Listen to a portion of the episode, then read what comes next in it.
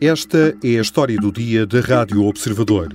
Hoje, quarta-feira, o dia em que o Parlamento Europeu debate o Estado da União. É o último antes das eleições europeias do próximo ano. E será a última dança de Ursula von der Leyen?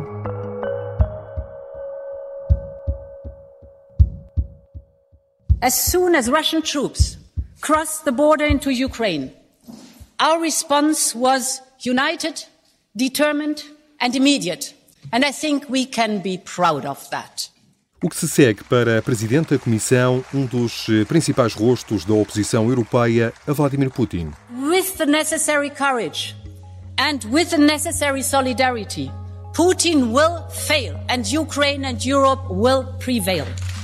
Nos próximos minutos vou conversar com a jornalista da secção de Sociedade, especialista em temas internacionais, Kátia Bruno, está em Estrasburgo para acompanhar o debate do Estado da União. Eu sou o Miguel Videira e esta é a história do dia.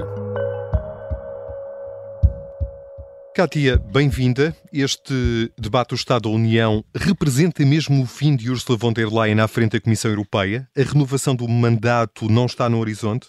Olá, Miguel. Uh, bom, eu diria que uh, a renovação do mandato está no horizonte, no sentido em que um, Ursula von der Leyen não disse que não estava disponível. Também não disse que, que, que pretendia continuar, mas não rejeitou uh, essa possibilidade. E, portanto, uh, eu creio que, que, a possibilidade existe.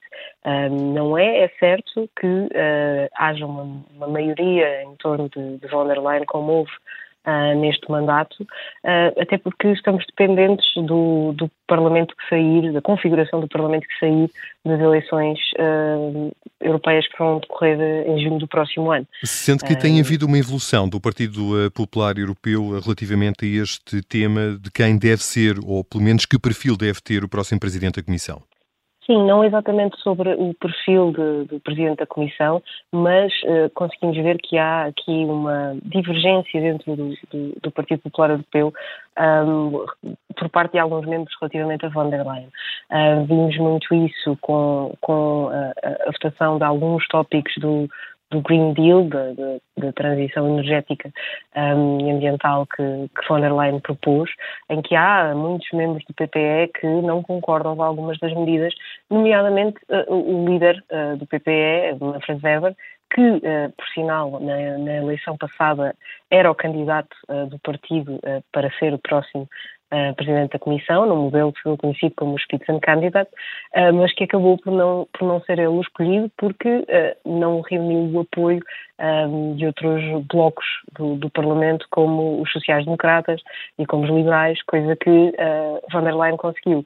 E, portanto, não sabemos muito bem como é que esta divisão um, vai funcionar num próximo Parlamento e um Parlamento onde, muito provavelmente, tendo em conta as sondagens, teremos uma presença de partidos mais à direita e partidos mais anti-europeus um, terão uma presença maior uh, e, em alguns pontos, parecem estar mais alinhados com alguns membros do PPE, como Manfred Weber. Portanto, não sabemos muito bem como é que toda esta política vai, se vai conjugar e ainda falta um ano, certamente, von der Leyen estará a, a medir todos, todos os parâmetros.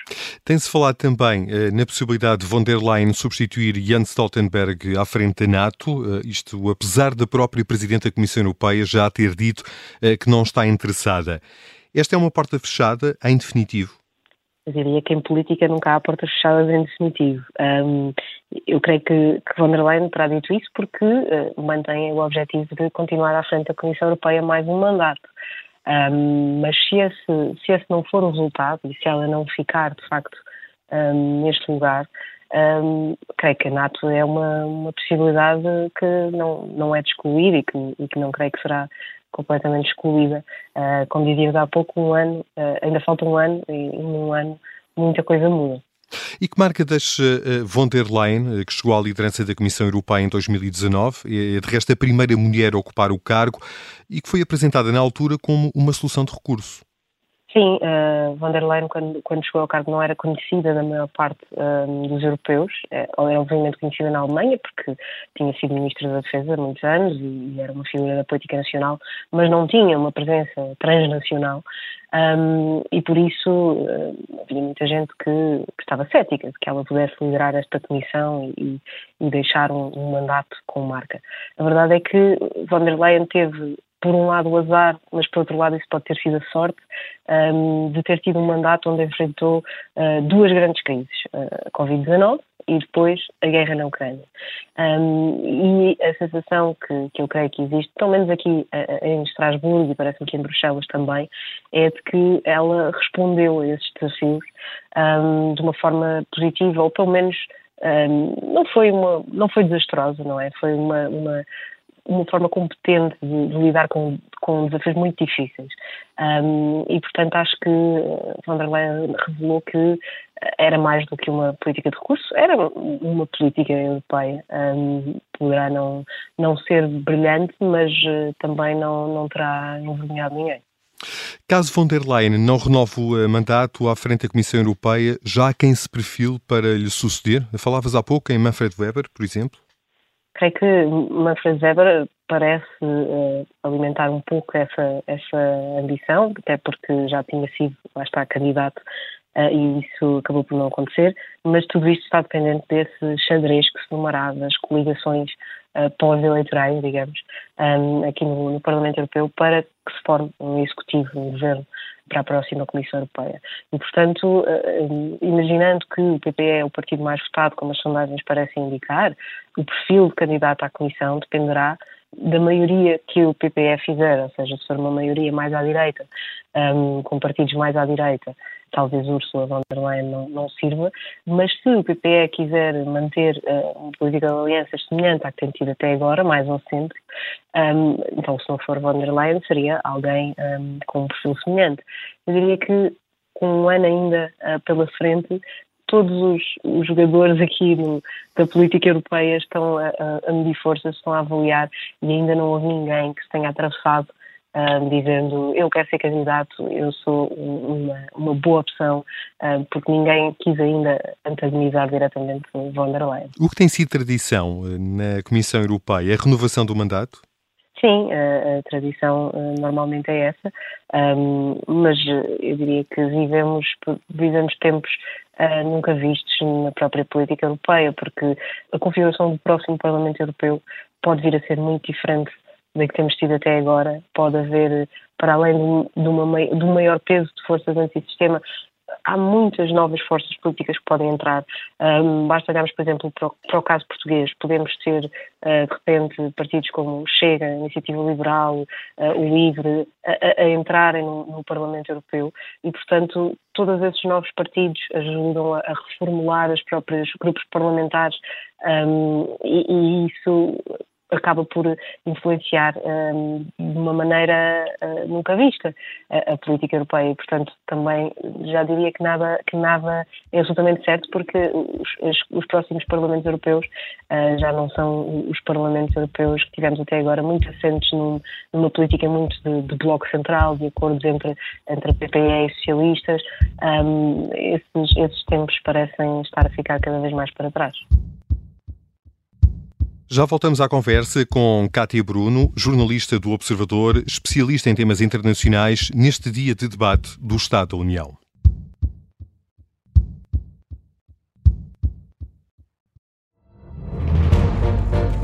Esta é a história do padre obcecado com a infiltração do comunismo na Igreja que tentou matar o Papa em Fátima.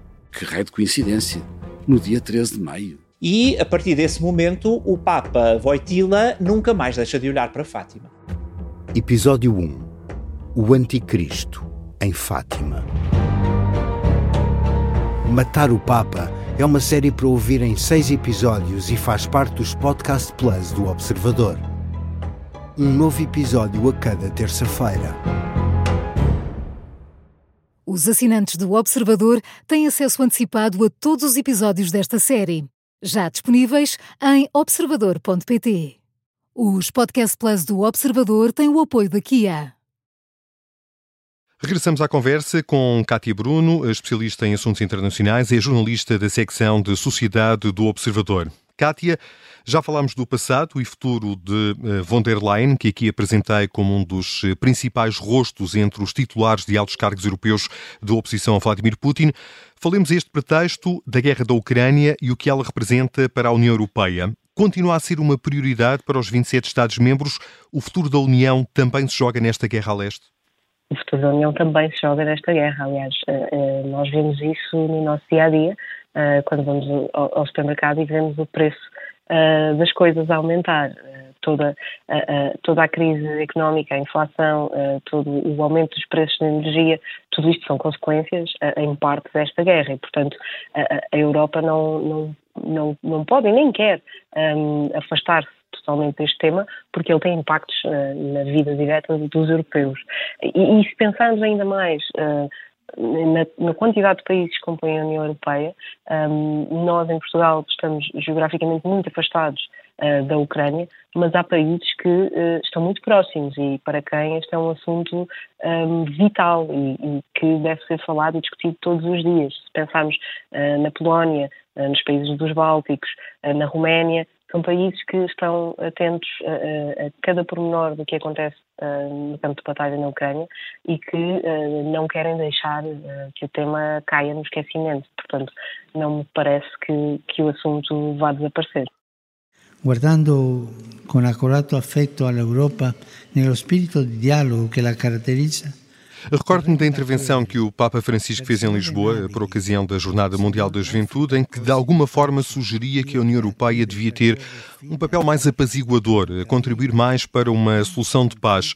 Perspectiva-se alguma mudança na política dos 27 Estados-membros em relação ao conflito da Rússia com a Ucrânia? Bom, eu hoje uh, fiz parte de um grupo de jornalistas que entrevistaram a Presidente do Parlamento Europeu, Roberta Metsola, e foi-lhe feita precisamente esta pergunta e ela dizia: Eu espero que não eu espero que não haja uma mudança de posição. Ou seja, uh, eu acho que uma, parte significativa um, de países da União Europeia e, uh, e penso que seja essa a posição da maioria da Comissão Europeia e, da liderança do Parlamento Europeu é de que se deve manter este rumo, se deve manter a pressão uh, sobre, a, sobre a Rússia um, e que não o papel da, da, União Europeia não deve ser o de estar aqui a, a procurar negociações e acordos de paz quando um, a guerra continua a decorrer com esta violência e quando não há perspectivas de um cessar-fogo um, do lado russo. Se essa é a posição de, de todos uh, os europeus e de todos os, os Estados-membros, eu diria que os Estados-membros em geral sim, mas há, há, há, brechas, vão-se encontrando algumas brechas. Há países que têm sugerido a ideia de levantar sanções ou de, pelo menos, uh, uh, aliviar as sanções que existem. Uh, é o caso da Hungria, é o caso de Malta. Veremos se não é o caso da Eslováquia, que, que, que vai ter eleições agora em breve, e essa é uma proposta feita por alguns candidatos. Há países, como por exemplo Portugal, têm levantado reservas relativamente ao, ao, à rapidez da adesão da, da, Ucrânia à União Europeia e, portanto, há temas, mesmo, neste, mesmo havendo um consenso de que, uh, bom, há uma guerra que é porque que acontece porque a Rússia invadiu a Ucrânia uh, e que devemos apoiar a, a, Ucrânia, esse consenso depois tem, tem uh, algumas divisões internas um, que eu penso que com o agudizar do, do conflito e com o, o arrastar um, da situação no tempo uh, se podem tornar mais visíveis. E, sobretudo, em anos de eleições em que uh, há alguns partidos que são mais, mais uh, diretos e mais abertos nas, nas, suas críticas e que podem levar muitos partidos que apoiam governos a mudar ligeiramente de estratégia. Em troca numa pergunta que aqui tinha em carteira, o ano passado, von der Leyen, durante o debate do Estado da União, eh, enaltecia a resposta pronta e uma só voz da União Europeia à agressão russa. Eh, a unidade, eh, sugeres tu, que não será exatamente a mesma que vingava há um ano entre os 27 Estados-membros?